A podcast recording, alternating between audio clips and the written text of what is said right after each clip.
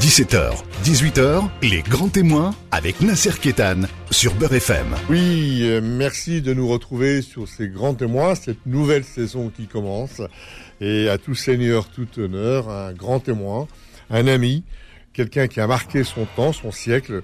il va nous raconter un peu comment il voit à la fois l'Algérie d'aujourd'hui, l'art d'aujourd'hui, l'avenir. Il va nous parler un petit peu de son vécu, notamment. Il a rencontré les plus grands, de Nelson Mandela à Kateb Yassine, de Mouloud Mamri à Tahar Djaout. Bonjour, Mézenourad. Bonjour, euh, Nasser. Merci d'être présent avec nous. Alors, on, plusieurs casquettes, plusieurs chapeaux, euh, plusieurs bérets. Euh, je sais pas, sais pas comment on peut dire. Euh, vous êtes euh, journaliste, vous êtes acteur, réalisateur, scénariste, comédien, autodidacte surtout. Euh, vous aimez la vie, un épicurien, un amoureux de la vie, et euh, on, va euh, au cours de cette émission essayer de, de, vous cerner, surtout de cerner les événements que vous avez traversés. Non, je voulais rire. Je dirais que je retiendrai juste un adjectif épicurien. Oui, je suis épicurien. Je le revendique, oui. Voilà. Et donc, euh, vous, euh, vous êtes euh, de ceux qui fabriquent leur paradis sur Terre. Hein. On, va, le dire très franchement. vous n'attendez pas de paradis par procuration. Et voilà. Donc, un petit peu. les, choses. Sont... je te raconte un, un, peu le comment ça a démarré pour moi. en 1975, j'étais Bébé, vous étiez bébé Non, non, j'étais lycéen. Étiez lycéen. Je devais passer mon bac euh, en 75. Euh, et, j'ai, euh, comment dire, j'ai eu peur de mon père. C'est un peu normal. Jusque-là, tout, tout, va bien. les ados, tout ça, ils ont peur de leur père. Il y a, l'autorité, il y a le, conflit de génération. Je vais t'expliquer. J'avais peur de rater mon bac que je devais passer si je le si je le ratais, mon père il m'aurait tabassé, ça aurait été mortel. Vous arraché une oreille, vous arraché quelques ongles. Alors qu'est-ce que j'ai fait Je suis monté euh, à la gendarmerie euh, là-haut, là, à côté de l'Orassi, au quartier général euh, de l'armée, et j'ai demandé à protection. J'ai demandé à du service militaire. ils m'ont ils m'ont envoyé. Donc ils m'ont envoyé dans une école de sous-officiers. J'étais pas officier, moi. Ils m'ont envoyé dans une école sous-officiers. Et, euh, et, par malheur, c'était en 75. Et en 75, il y a eu l'affaire du Sahara occidental. Amgala. Ah, ah oui, attends, Amgala, c'est après. Euh, donc, 86. Euh, il y a eu l'affaire du Sahara occidental. Donc, ils nous ont arrêté euh, la formation, le FCB qu'on faisait à l'époque. Et je me suis retrouvé Jundi simple, soldat de, de, de, deuxième catégorie, rien du tout. J'avais aucun grade, même pas, même pas la patte de mouche là de caporal, j'avais rien. Et ils m'ont envoyé à Arzeux, et Arzeux, au bout de deux mois. Arzeux, c'est à l'ouest de l'Algérie, hein. À côté d'Oran, hein, à, côté, d'Oran. Au bout de deux mois de, de, formation, ils nous ont mis dans un avion à Antonov, ils nous ont mis à, à Biskra, et de Biskra, Tindouf, et je me suis retrouvé dans la zone de stationnement pendant deux ans. À, manger du sable. Hein À manger du sable à la petite cuillère. À manger du sable à la petite cuillère. Euh, on raconte qu'on vous allumait des incendies et vous passiez la journée ou la nuit à les éteindre. Il n'y a pas que ça. y a pas que ça. Par exemple, euh, je vais t'expliquer. on arrivait sur une zone de stationnement à l'extérieur de Tindouf, hein, face à la frontière marocaine, et ils, ils nous demandaient de creuser des tranchées pour euh, qu'on se bagarre. Moi, j'étais dans artilleur. J'étais avec les canons 85. Et euh, on dormait, euh, on, creusait des casemates. On dormait soit dans les casemates, soit sur les camions militaires. on dormait sur les caisses d'obus. Ou alors on faisait des maisons avec les caisses d'obus. Et on allumait, le, on, allumait nos bougies, on les collait aux caisses d'obus. Ça, ça extube la, la bougie. Alors, euh, euh, et ensuite, euh, le matin, on sortait de, de, notre camp, on allait chercher du bois. Il n'y a que des acacias dans le, dans le désert. On allait chercher du bois, on coupait le, bois, et puis on allumait des grands feux. Oui, pardon. On allumait des grands feux, et, et on essayait de les entretenir 24 sur 24, tu vois. Alors, euh, on nous livrait, euh, on leur ramenait quelque chose à bouffer, tu vois, de, temps en temps. Il n'y avait pas grand-chose à bouffer. Hein. Et, euh, et l'eau, il nous l'a livrée par citerne. On avait une citerne, et, et, si on devait se doucher, c'était tous les tous les trois mois à la douche. Hein. Et on se douchait l'un derrière l'autre. Alors là, vous aviez, vous étiez en train, vous aviez votre diplôme euh, qui était en train de se constituer. J'ai eu le bac, euh, j'ai eu, le bac à l'armée, je l'ai eu à l'armée. En même temps le diplôme, en même temps un savoir-faire, en même temps, euh, euh, je veux dire, vous, avez tout appris à ce moment-là. Bah, tu sais que j'ai tout appris à l'armée. Ce qui, ce qui m'a flingué un peu dans cette expérience militaire, est que déjà, il, faut, il, faudrait que les Algériens aujourd'hui le sachent. On nous a menti. Parce que quand il y a eu, par exemple, l'histoire d'Amgala, les Algériens, c'est ma brigade, euh, le 30, 30, 34e brigade d'infanterie mobile, qui a été euh, là-bas, à Amgala. Euh, nous avons été trahis par, par la même marocaine. Ils sont passés, les Algériens étaient là-bas, les Algériens étaient là-bas pour ramener les Sahraouis, pour le ramener les réfugiés, tu vois. Les Marocains sont passés euh, en grand convoi et, nous, les copains, on les surveillait. On, a vu qu'ils sont partis, on s'est dit, bon, ça va, ils sont partis, c'est bon. Et tu vois pas que dans la soirée, ils sont revenus, ils ont été se garer, ils sont revenus, ils ont attaqué le camp. Euh, Donc il y a eu beaucoup de morts. Il y a eu beaucoup de morts à Amgala. Ah ouais, ouais, il y a eu beaucoup de morts. Et, euh, après, il y a eu Amgala 2. Il y a eu Amgala 2.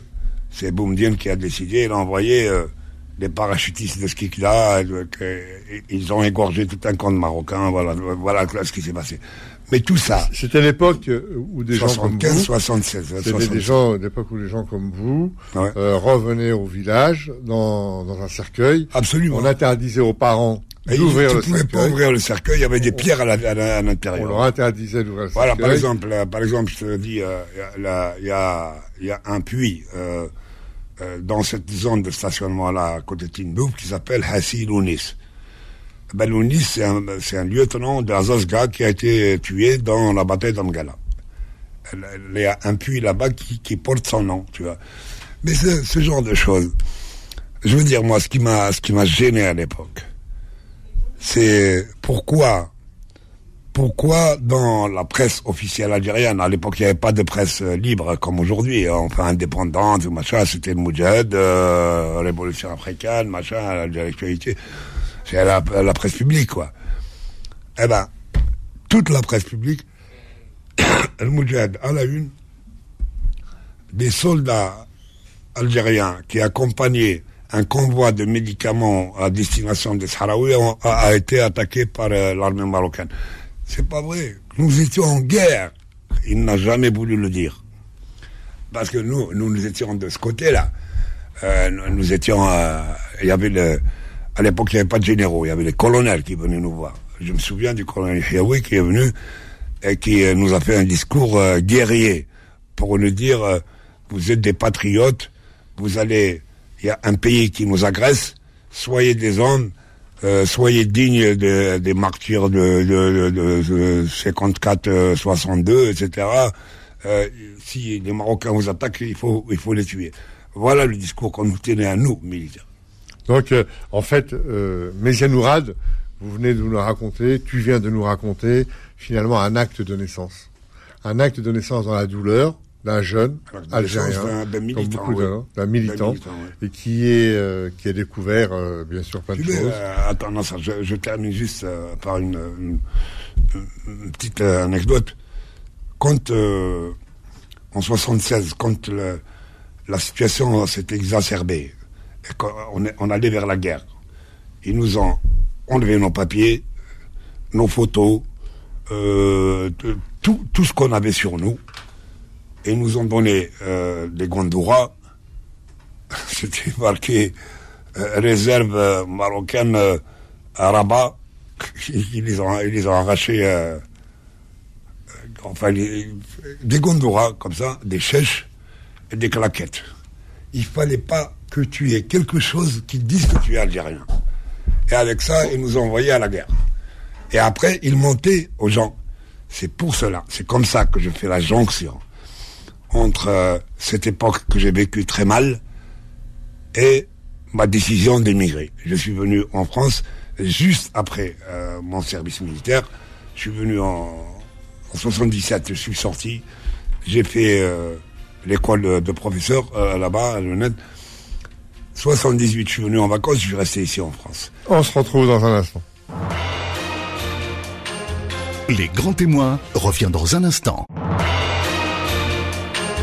17h, 18h, les grands témoins avec Nasser Kétan sur Beurre FM. Toujours notre grand témoin, Mézénourad, euh, qui vient, tu viens de nous raconter cette histoire incroyable, bien sûr, euh, qui, a fait que ça t'a forgé, ça t'a renforcé dans, pas mal d'idées.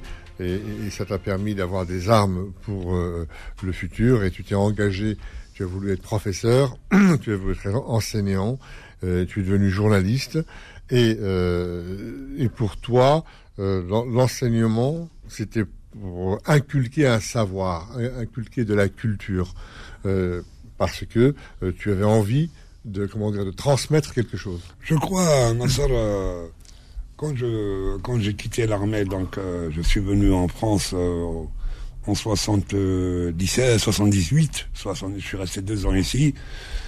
Euh, je voulais je voulais faire des études ici. Euh, finalement, ça n'a pas marché. Je suis retourné en Algérie. Et la première chose qui m'est venue à l'esprit, je me suis dit, écoute, toute euh, mon expérience là que j'ai, je veux, je veux la mettre au service des jeunes. Je voulais avoir des enfants, leur apprendre des choses. Tu vois.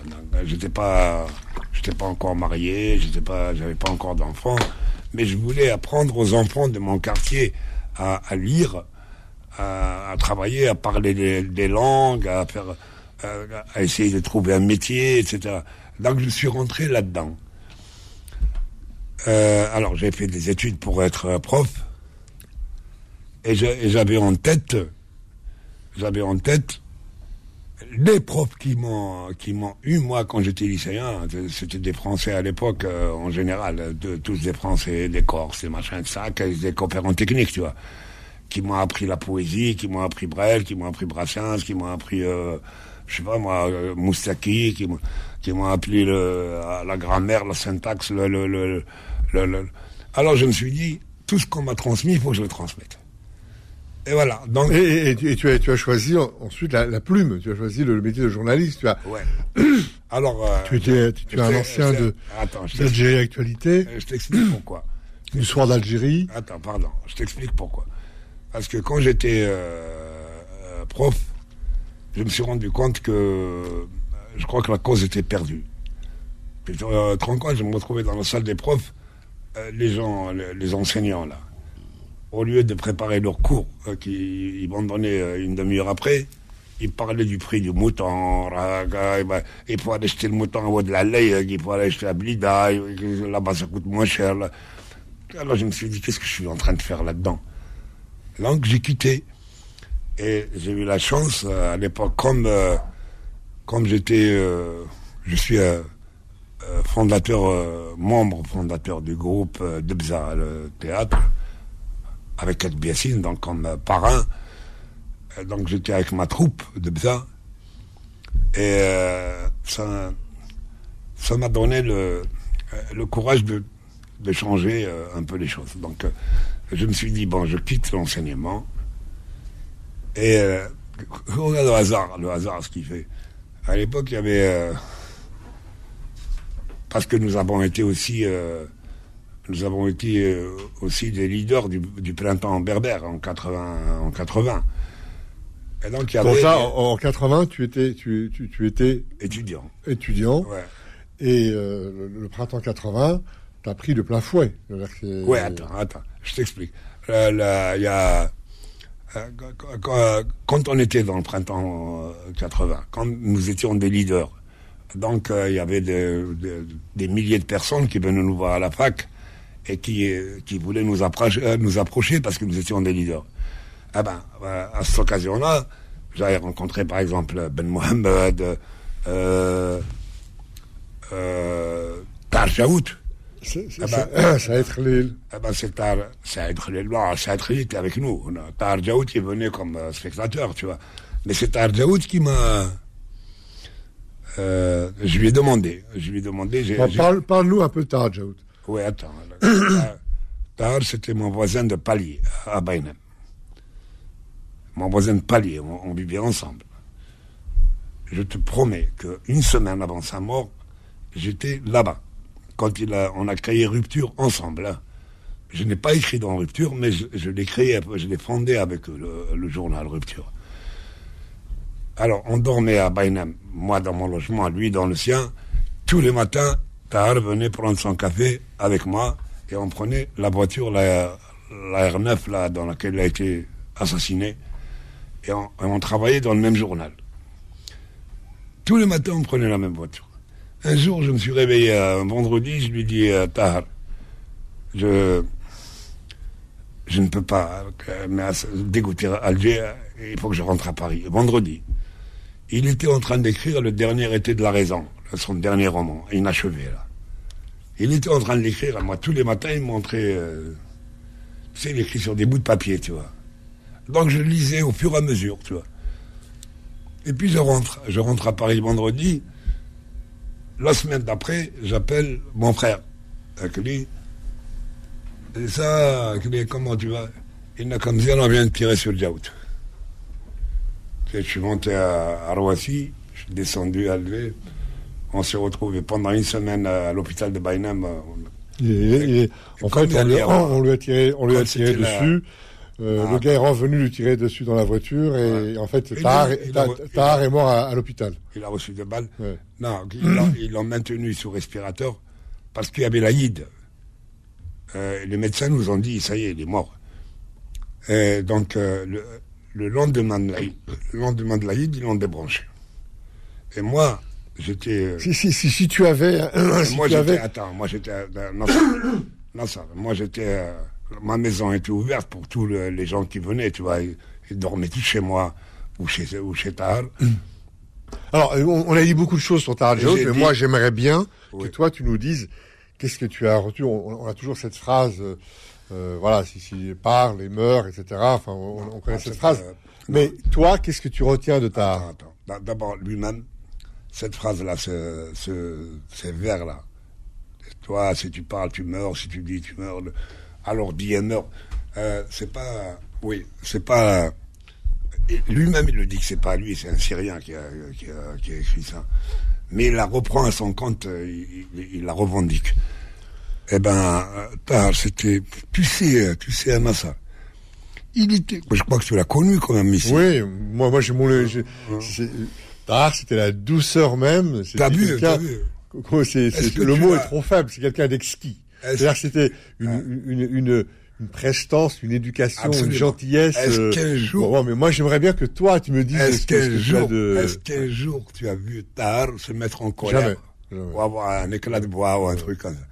Quand moi je foutais le bordel. Euh, d'ailleurs, moi j'ai d'ailleurs j'ai jamais vu Rachid Mimouni en colère, j'ai jamais vu Tarajout en colère. Absolument. Euh, Kateb, Kateb, il n'était pas encore sauf quand il avait bu un bon coup de, de, rage. voilà, il était un peu mais c'est pas en colère. Hein. C'est grand, ces grandes personnes. Même Rachid, ah. Rachid Memouni un jour. Euh, Ou Mouhia, Mouhia, j'ai jamais vu en colère. Ah, non, Mouhia jamais, Mouhia jamais. Ah, Rachid Memouni par exemple, un jour, euh, on était, euh, oui, on était, on était à l'ambassade de, France, au, service culturel, et il nous avait invités. il y avait avec nous, comment il s'appelle, le, caricaturiste là qui a été assassiné. Volensky. C'était un hommage à Volensky, tu vois, à l'ambassade de France à Et donc, on est resté, moi, Rachid Mimouni, c'est Ahmed Agoumi, le dernier. On, était en train de vider le dernier verre de whisky, tu vois. Et, Rachid Mimouni m'accompagne. Lui, il habite Boumerdes, moi j'habitais Ténia, à Ménerville. Il roulait à 20 à l'heure. 20 à l'heure. Rachid Mimouni, il ne peut pas dépasser 20 à l'heure. Il, roule tout doucement, il prend la droite, il roule tout doucement. Je lui dis, attends, Rachid, on va arriver dans combien de temps là Et pendant tout le trajet, il m'a dit, euh, vous êtes des ânes, les journalistes de merde là. il m'a dit, tu sais, Mziane, je te jure que tu as plus de talent que moi. Il m'a dit, mais moi, je me lève le matin, je me mets au bureau, je travaille deux heures, j'écris. Et toi, tu te lèves, tu vas aller boire un coup et tu n'écris pas. Rachid, c'était la modestie incarnée. Ah, ah C'est-à-dire que Rachid Mouni, il avait le mot, il avait le mot juste. Et Tarjaout, et Tarjaout, exactement la, même chose. Ils sont d'une modestie euh, incroyable. incroyable. Ben, tu, sais, c'est les meilleurs qui sont toujours modestes. C'est les meilleurs qui sont modestes. Tarjaout n'a jamais prétendu être un grand. Euh, rien. Il, n'attendait pas de prix, de machin. Il écrivait, il avait son truc, tu sais. Il avait, euh, il avait un contrat avec le Seuil, cinq livres, euh, il devait rendre cinq livres. Il les a quasiment tous rendus avant de mourir. C'est les gens qui l'ont tué, c'est des ânes. Tu, tu tues un bonhomme comme ça.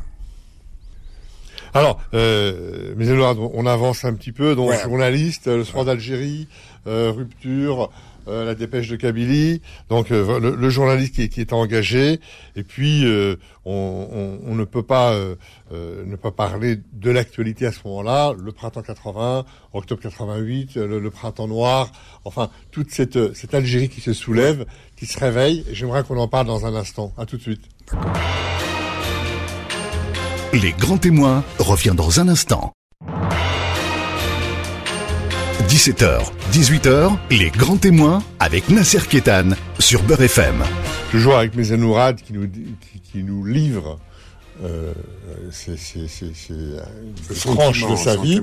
Et en nous livrant ces tranches de vie, Méziane, tu peux pas savoir quel plaisir tu nous fais et tu nous délivres, nous, de certaines, de certaines choses. Merci. Méziane, tu as traversé le temps.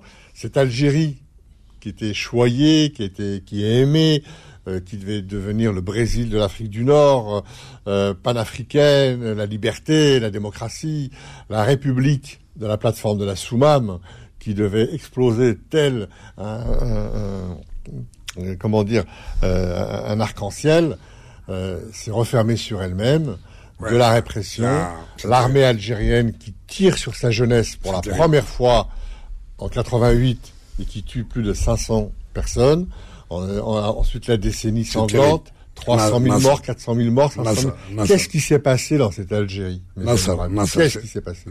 c'est terrible. C'est terrible ce que tu, euh, tu rappelles un peu euh, brièvement euh, comment l'Algérie a été décolorée. Ben, parce que Qu'est-ce qui s'est passé? Attends, je vais t'expliquer. Je vais t'expliquer. Nous, nous, nous sommes des enfants de la guerre. Moi, je suis né en 1955, donc j'ai vécu la guerre mon village a été rasé. je me suis retrouvé sur le dos de ma mère, euh, exilé de village en village, euh, en train de jusqu'à l'indépendance. J'arrive à Alger. J'arrive à Alger et euh, je vais apprendre. Déjà, je vais apprendre qu'il y a une autre langue, l'arabe. Je connaissais pas l'arabe, moi je connaissais que le kabyle. Donc j'ai été obligé d'apprendre l'arabe. heureusement, oui, heureusement que je savais parler français. Donc ça m'a sauvé un peu le français, la langue française m'a sauvé. Ensuite, euh, chemin faisant, dès que je suis rentré au collège, euh, si tu te souviens, mai 68 euh, a, décoloré sur euh, un peu toute la, planète, quoi. Donc même chez nous, le mouvement de l'UNEA, l'Union des étudiants algériens, a commencé à faire du bruit. Il y, avait des, il y avait des luttes en Algérie, des luttes sérieuses, portées souvent par par les militants communistes et à côté les militants berbéristes. Donc, euh, euh, très tôt, quand j'étais au collège déjà, à partir de la classe de sixième, j'ai été euh, emmené à comprendre les enjeux qu'il y avait au niveau politique, tu vois.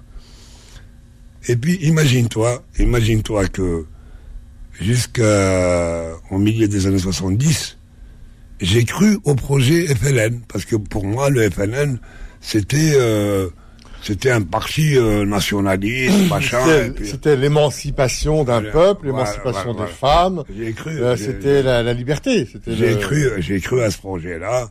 Et puis on s'est rendu compte euh, très vite que c'était du pipeau. Que. Qu'est-ce qui s'est passé? Qu'est-ce qui s'est passé? Qu'est-ce qui s'est passé? Il y a eu. quand tu les vois euh, bah, d'abord, il euh, n'y avait pas d'élection. Nous étions dans un pays euh, dictatorial. les élections ont commencé en 76 avec la charte nationale et la constitution, 76. Et ensuite, quand ils ont commencé à organiser des élections, on les a vus, nous, dans les quartiers, trafiquer. ils se sont tous servis. Et là, on a compris que c'était pas bon. Et donc, euh, chacun est parti dans son camp. Moi, depuis cette période, euh, j'ai été vers l'extrême gauche, euh, plutôt vers les anarchistes. Et donc, j'ai commencé à me bagarrer contre ces gens-là. Ensuite, donc, on, arrive. voilà, je vais te dire, par exemple, j'étais, j'étais, j'ai adhéré au FLN en 74. Et je prends la parole dans une casse-maille FLN et je dis, euh, excusez-moi, euh, je vais m'adresser à vous en français parce que je ne maîtrise pas très bien l'arabe. Euh, je le maîtrisais, mais je voulais pas, tu vois. Ils sont tous levés et m'ont dit, tu parles en arabe, sinon tu fous le camp. Alors là, j'ai compris, j'ai compris que bah, ces années-là, c'était les années, c'était les années où euh, on pouvait aller, aller en prison. On avait un alphabet finaire dans la poche. Ah oui, oui. Non, moi, je connais un bonhomme. Il avait, un, il, avait un t-shirt à la braderie euh, au champ de manœuvre. Euh, une braderie à l'époque, toute l'année. Il vendait des, des machins. Il y avait un bonhomme qui portait un t-shirt noir. C'était marqué l'Afrique aux Africains, Massinissa. Alors, euh, euh, mais Zelourad, on, on, on, arrive bientôt à la fin de l'émission. Il est parti moi, moi ce que je voudrais savoir, c'est euh, ce pays qui, qui n'a jamais été en paix et qui a toujours été secoué par des tremblements de terre, par des, je veux dire, des ah événements considérables, plusieurs millénaires, depuis des siècles, euh, qui fait une révolution qui, qui, doit restituer le pays, la terre, je veux dire, à son peuple. Euh, il, se passe il se passe le printemps 80, euh, le printemps berbère, il se passe euh, les, émeutes d'octobre 88, il se passe la décennie sanglante, le, printemps. Je voudrais. je veux dire que et, et, le pouvoir reste le même. Il n'y a rien qui change. Comment ça veut dire quoi? C'est-à-dire que le peuple algérien euh, n'est pas capable de. Qu'est-ce qui se passe Je voudrais juste, parce qu'on n'a pas beaucoup de temps, euh, je vais dire une chose. Euh, déjà, le printemps berbère. Pourquoi? Parce que nous avons été piétinés pendant 40 euh, ans. À l'époque, en 80, nous étions piétinés depuis 40 ans. Euh, on, a nié notre langue, on a nié notre identité, on a nié les là, il a fallu que, comme des jeunes comme moi, beaucoup d'autres, euh, nous sommes des milliers, nous nous sommes révoltés et nous avons réussi à arracher quand même quelques victoires hein, jusqu'à aujourd'hui. Ensuite, il y a eu cette révolte d'octobre 88 que personne ne voyait venir. Personne n'a vu venir. Personne l'a vu venir et personne n'arrive à l'expliquer jusqu'à aujourd'hui. Est-ce que c'était spontané, est-ce que c'était pas spontané, est-ce que voilà. Bon, ça a changé aussi des choses puisque ça a ramené le multipartisme et ça a ramené les journaux dits indépendants. Euh, tu vois, un peu de liberté d'expression. Et, et concomitamment, concomitamment, il y a l'émergence de, de l'islamisme euh, de, l'islam politique. Et donc, euh, euh, juste après du terrorisme, il y a eu des massacres, il y a eu de... Et, jusqu'à aujourd'hui, on se pose encore la question, est-ce que euh, c'est vraiment ces islamistes-là qui ont massacré tous les Algériens Est-ce que l'armée n'a rien à voir là-dedans? Est-ce que moi je moi, je pense que les islamistes existent parce que je les ai vus grandir dans, dans, dans mes quartiers, dans mon quartier à Hussandé. Bah, quand ça a commencé, par exemple, avec Moustapha Bouhali, quand ils ont trucidé Kamel Hamza en, pleine université avec un coup de sabre dans en 82, sabre, en, 82, ouais. Et, qu'ils ont commencé à infiltrer tous les campus étudiants, etc. Absolument. C'était pas l'armée. C'était pas l'armée. Mais nous étions confrontés à eux. Nous, bien sûr, moi je dis toujours que les islamistes existent. Ah, c'est pas l'armée. Existent. Attends, même euh, Abdallah, celui qui a détourné l'Airbus euh, qu'on les a flingués à Marseille, avec Pasqua. Ah ben, ce Abdallah-là, il habitait en face de chez moi. Alors, je veux dire que la décennie sanglante, ensuite là, plus récemment, le Herak, euh, la, révolution de, de, de, de la Selmia.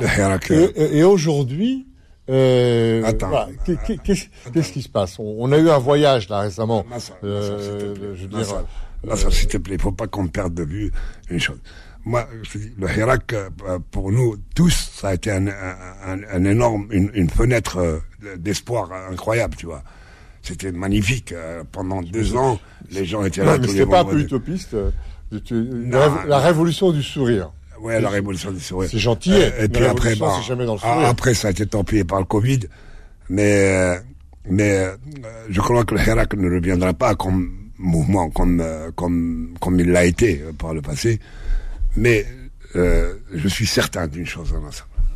Il y a, il y a des, des, hordes de, jeunes Algériens créatifs qui, qui, sont dans les arts, qui travaillent, qui, chantent, qui, jouent de la musique, qui peignent, qui font de, du théâtre, qui font de, tu sais, il travaille la société de l'intérieur, c'est incroyable. Tu, Donc ça, ce que tu veux dire, c'est que c'est l'espoir, ça. Ah oui, c'est l'espoir de l'Algérie de demain. Absolument, moi je suis certain. Dans la création, la culture. Ouais, c'est ça.